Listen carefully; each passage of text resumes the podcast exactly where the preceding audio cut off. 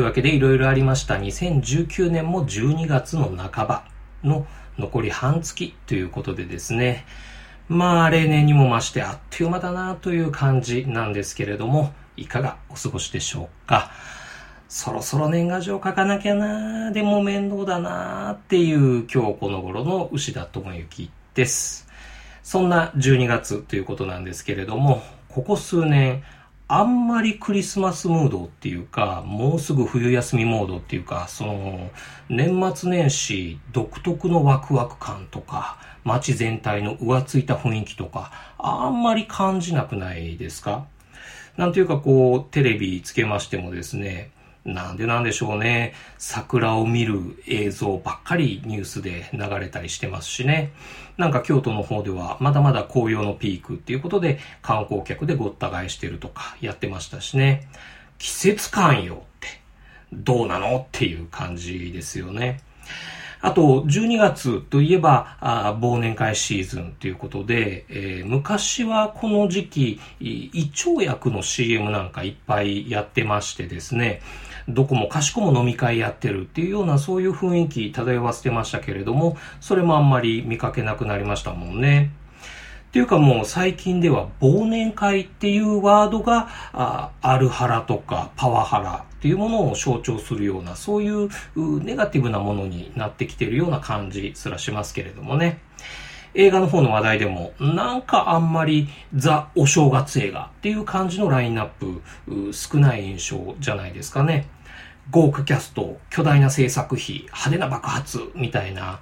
こう大型エンタメ作品っていうんですか？ポスターのロゴとか縁取りなんかが金ピカみたいな、そういうイメージの作品があんまり公開されてないような気がしてるんですけれどもね。まあ多分、あれですかね、えー、年末といえば、対スターウォーズの回避対策っていうことですよね。年末年始の観客動員はスターウォーズが持ってっちゃうから、大型エンタメ作品は公開時期をずらしておこうっていう、う送り手側の戦略っていうのもあるんでしょうけれどもね。でも、その肝心のスターウォーズエピソード9もですね、えー、スカイウォーカー家の物語の完結編っていう大きな節目の作品になる割に、どうもいまいち事前の盛り上がりっていうのがあんまないような、そういう感じがしなくないですか。まあ、一昨年のね、えー、エピソード8の評判が結構あれだったっていうことなんでしょうかね。まあそんなこんなで、えー、どうもいまいちパッとしない雰囲気の2019年末のように思えるんですけれども、それでも何かわっと楽しい気分で映画の一年を締めくくりたい。クリスマスや忘年会じゃなくとも、何かちょっとパーティー気分で年末年始を過ごしたいっていう気分もあるんじゃないかと思うんですね。今回はそんな気分に対しておすすめしてみたい、パーティー気分で楽しめる感じの映画をご紹介したいと思います。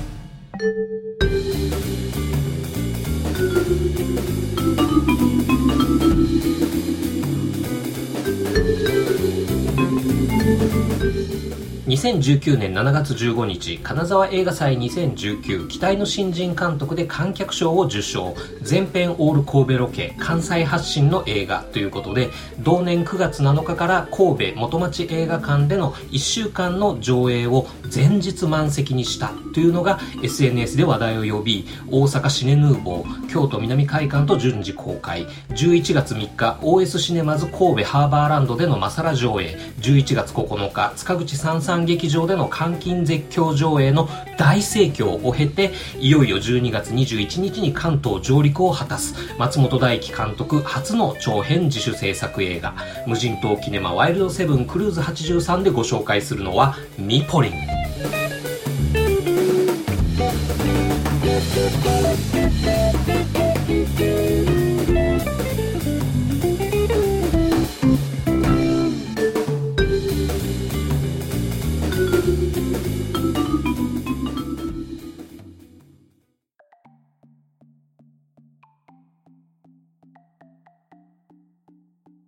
先日2019年11月28日から12月1日までの4日間ですね、京都で今日街中映画祭っていうイベントがやっておりまして、で、僕はその3日目、11月30日の日に、インディゴというライブハウスでの上映を見に行ってきたんですね。で、お目当ては時々この無人島キネマでもひいきにさせていただいてます、安田純一監督の拳銃と目玉焼きという作品なんですね。僕はまだスクリーンでの鑑賞をしたことがなかったんで、この機会にぜひっていうことで行ってきたんですけれども、まあやっぱりしみじみ面白くてよかった。その安田監督から以前お会いした時におすすめされていたのが今回ご紹介するミポリンという映画でした。安田監督からおすすめされて見た映画といえば昨年のカメラを止めるながありましたからね。そりゃもう絶対見なきゃっていうことで、で、ちょうどこのミポリンも今日街中映画祭の上映作品になっていたっていうこともありまして、えー、拳銃と目玉焼きに続けて鑑賞してきましたっていうことなんですね。で、どうだったかっていうと、これがまあ映画作品として面白かったですし、監禁絶叫上映という鑑賞体験がすっごく楽しかったんですね。その監禁絶叫上映という楽しさは後でお話しするとして、まずはこのミポリン、どういう映画作品かっていうところからお話ししていきましょうか。とある声優アイドルユニットがありまして、その人気投票で1位になってソロデビューが決まったっていうのがユカという主人公なんですが、それがむっちゃ音痴なんですね。ソロデビューお披露目イベントを控えて、このままじゃやばい。どうしたもんかなと、プロデューサーとマネージャーが困ってたところに、凄腕のボイストレーナーがいるっていう話が浮かんできて、じゃあ、そのボイストレーナーのところに合宿させてもらって、えー、歌唱力を鍛えてもらいましょう。ということで、六甲山の山奥にある山荘に行くことになるんですね。そしてその凄腕ボイストレーナーの美穂さんのもとで、ゆかの合宿生活が始まっていくわけなんですが、最初のうちはさすが頼もしいお姉さん的な感じだったんですけれども、どうもこの美穂さん、ちょっと様子がおかしい。日が経つにつれだんだん確かに様子がおかしい。おまけにこの山荘にもなんだかわからない生き量っぽいのもいたりする。気がついたら外部に連絡もできなくなってて、この山荘に監禁されてる状態になってるんですね。さて、ゆかは無事この山荘から脱出できるのかこの美穂さんとは一体何者なのか？というお話です。えー、上映時間は108分。ジャンル映画としてはちょうどいい尺ですし、ストーリーもシンプルなんで見心地もいいですね。地下アイドル業界についてのブラックユーモアと、ちょっとオフビートなコメディをベースにしてですね、えー、ミザリーとかシャイニング的なサイコサスペンス風に味付けしたっていうような作品になってます。公式サイトなんかにはですね、パニックホラーっていうタグがついてたりはするんですが、ほとんど残酷とかゴア描写みたいなものは、あそういう場面はないんで、えー、そういうのが苦手な人でも安心して、えー、笑いに行けるような映画ですね。で、何がいいか、どう面白いのかっていうことでは、まずは登場人物のキャラクターの造形と役者たちの演技のバランスっていうのがすごくいいですし、それらと物語のトーンとのバランスもまたいいなっていうふうに思いました。しかも、それぞれがギリギリセーフのバランスになってて、すっごくいいっていう感じなんですね。どういうことか。本作ミポリンはですね、例えば天然入ってる主人公アイドルキャラとか、ああとそのアイドルを推している肝めのドルオタキャラとか、いい人なんだけどバカそうな女マネージャーとか、正当に可愛い系アイドルなんだけど闇を抱えてるライバルとか、それぞれそういうちょっとリアリティライン低めなキャラ設定の登場人物たちで、えー、構成されてる物語なんですね。で、そういうリアリティライン低めの演技をやりすぎにやってしまうと、おふざけバカ映画っていう印象、見心地になっちゃって、見てる観客はしらけていってしまう。そういう、いわゆる痛いインディーズ映画って結構あると思うんですが、本作は主要登場人物のほぼ全員がギリギリアウトの一歩手前のところまででのマックス面白いキャラクターを演じてるっていう、そういう感じを受けるんですね。このバランス感が素晴らしいっていうふうに思いました。登場人物それぞれ結構突き抜けてるキャラクターなんですが、ギリギリそういう人いそうっていう気持ちで見ていられるっていうそんな言い方もできるかと思いますね。出演者はいずれも映画俳優としてのキャリアとか知名度はまだまだこれからっていう感じの人たちなんですが、それがイメージの先入観を持たずに見れるっていうこともいい効果になってるんじゃないかなっていうふうに思います。演技の拙さとか物語の荒さとか皆無というわけではないんですがそれがノイズになったり不快になったりするっていうことはなく安心して見ていられるっていう担保ができてる作品だなっていうふうに思いましたね。で、その担保の上で大暴れするのが本作におけるモンスターであり、実質の主役である美穂さん、通称ミポリなんですね。演じるのは柿尾あさみという女優さんです。この人いいですね。あの、映画が終わってももっと見たいっていうふうに思う人でした。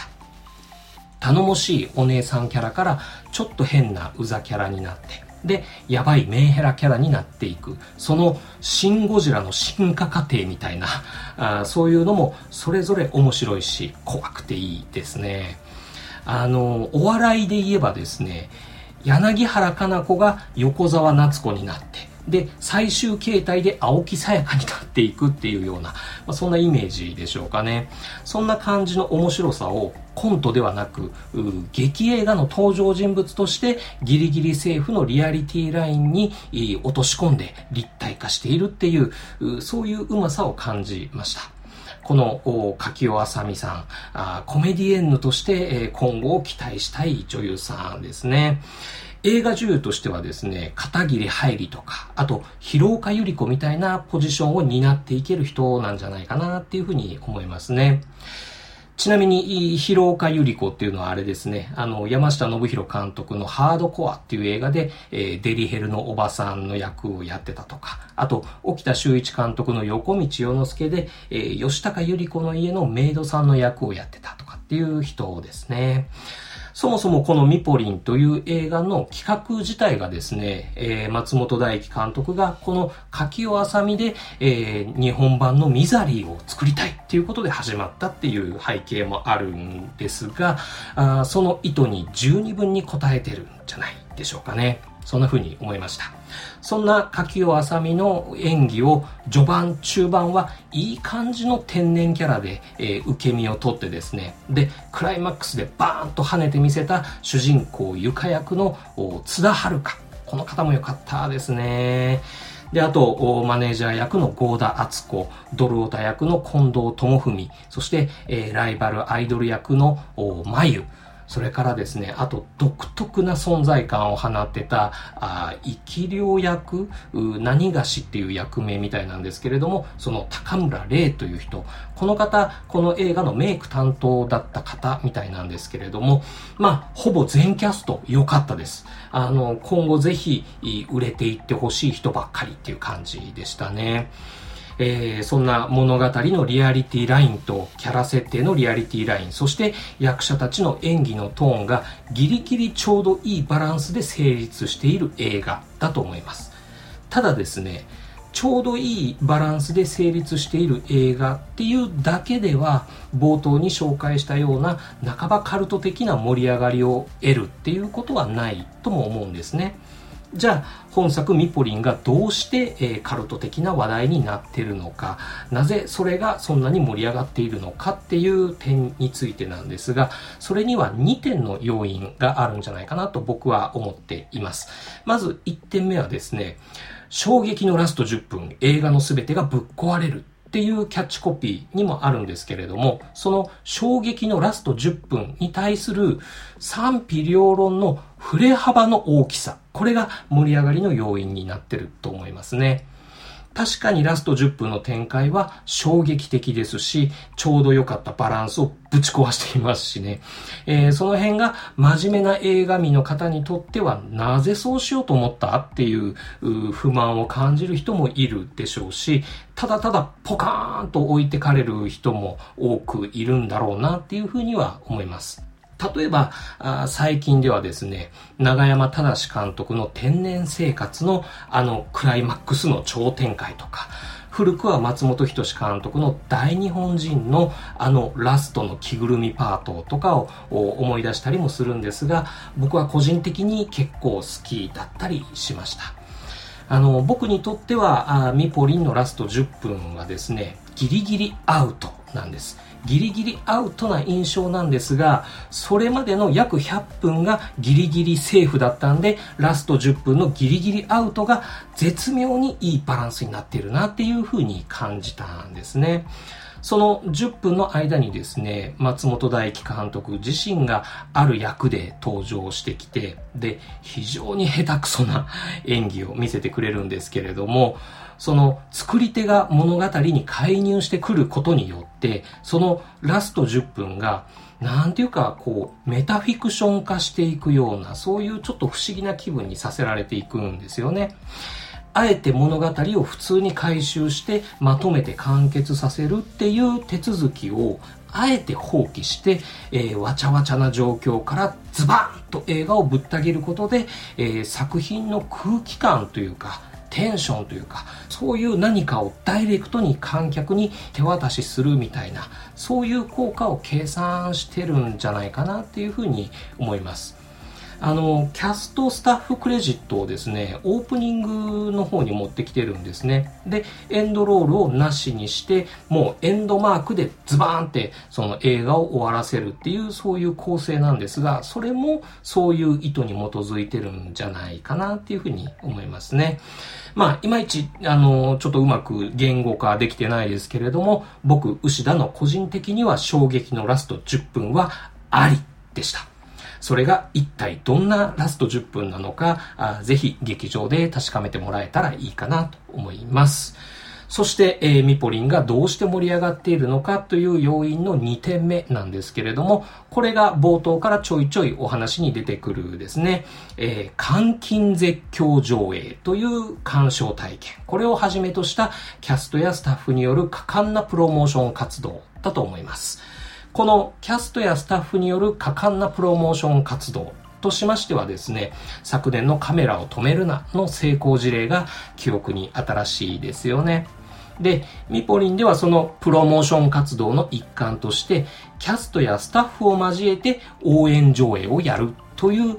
名付けて人力 4DX というらしいんですが、そんな監禁絶叫上映ですね。僕も実際に今日街中映画祭の上映で体験してきたんですが、まあ楽しかったですよ。あの、映画と観客をキャスト、スタッフがつないで一体感を感じるっていう鑑賞体験ですね。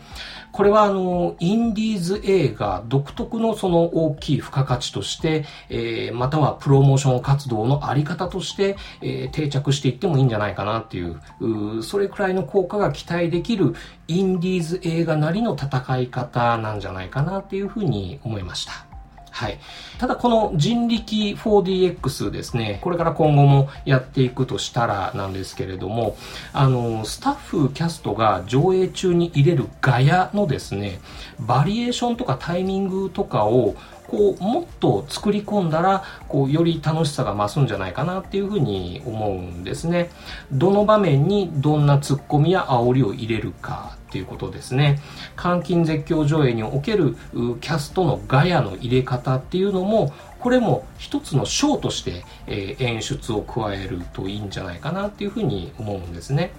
というのは、応援上映って、上映開始の序盤はわーっと盛り上がったりするんですけれども、中盤から終盤にかけて、観客がストーリーに集中しだしてしまうと、こう、応援上映としては、こう、尻つぼみに静かになっていって、で、こう、普通の上映鑑賞と変わらないテンションで終わっちゃうっていうところが、割と応援上映あるあるだと思うんですよね。なので、その辺をこう、トータルにショーアップしてみることで、まだまだ監禁絶叫上映の楽しさ、付加価値に伸びしろっていうのはあるんじゃないかなっていうふうに思ったりもしています。はい。まあ、十分楽しいですけれどもね。というわけで、えー、関西発信の映画ミポリン。えー、この関東上陸はあ12月21日から1月10日まで、えー、池袋シネマロサにて上映ということですね。その反響次第ではあ順次拡大していくでしょうし、少なくとも我らが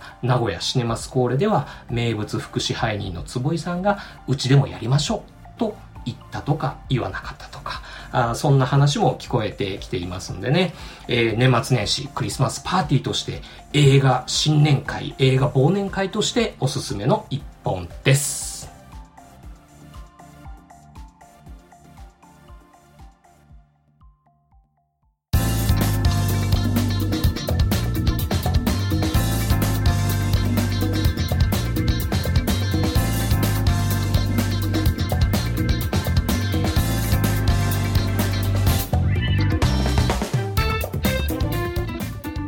いうわけでエンディングです。12月も後半になってくるとですね、えー、映画見界隈では例のあれの時期になってくるじゃないですか。どうですか？これをお聞きの方もそろそろあれし始めてる方も多いんじゃないでしょうか。なんだかんだ悩みますが楽しいですよね。一応この無人島キネマでもやる予定にしております。えー、次回無人島キネマのワイルドセブンがクルーズ84ということでですね、この第7シリーズもようやく12回を終えましてシリーズ最終回といういい区切りでもありますんでね、無人島キネマ新作映画ランキング2019ということで、えー、お送りしたいと思ってます。でそこでざざっと2019年の振り返りをすることになるとは思うんですがあ2019年の映画を個人的に振り返ってみるとですねあの今年は結構邦画が良かったなっていうふうに思いましたね。中でも割と新人というかあフレッシュな映画監督がいっぱい出会えたなっていうそういう印象がありましたね。あの今回ご紹介したミポリンの松田大樹監督も初の長編ということで、えー、フレッシュですし本編の方でちらっと話に出てきましたあ天然生活の永山正監督も2017年が初監督の人でしたよね。であと僕は残念ながら見逃してるんですけれども田中誠二監督の「メランコリック」も今年話題になってましたよね。であと個人的にはあ大野大輔監督の「ウルフな獅子を」僕今年見まして、えー、好きになった監督さんですしあとあんまり話題にならなかった印象があるんですがある船頭の話でですね、えー、小田切丈が長編映画の初監督やってましたよね。実は僕結構今年の上位に入ってくる作品です。むっちゃ良かったですね。ある船頭の話良かったです。で、えー、あと先週末ですね、これまたあ初の長編映画を監督しましたヤング・ポールのですね、えー、ゴーストマスターという作品見てきたんですけれども、これもむっちゃ面白かったです。あの、三浦貴大が主人公で、成海莉子がヒロインでですね、あと、みんな大好き川瀬陽太とか、あバロアカジとか、結構豪華なキャストがノリノリでバカ映画やってるっていうこれも年末年始におすすめのパーッと楽しめる映画ですね。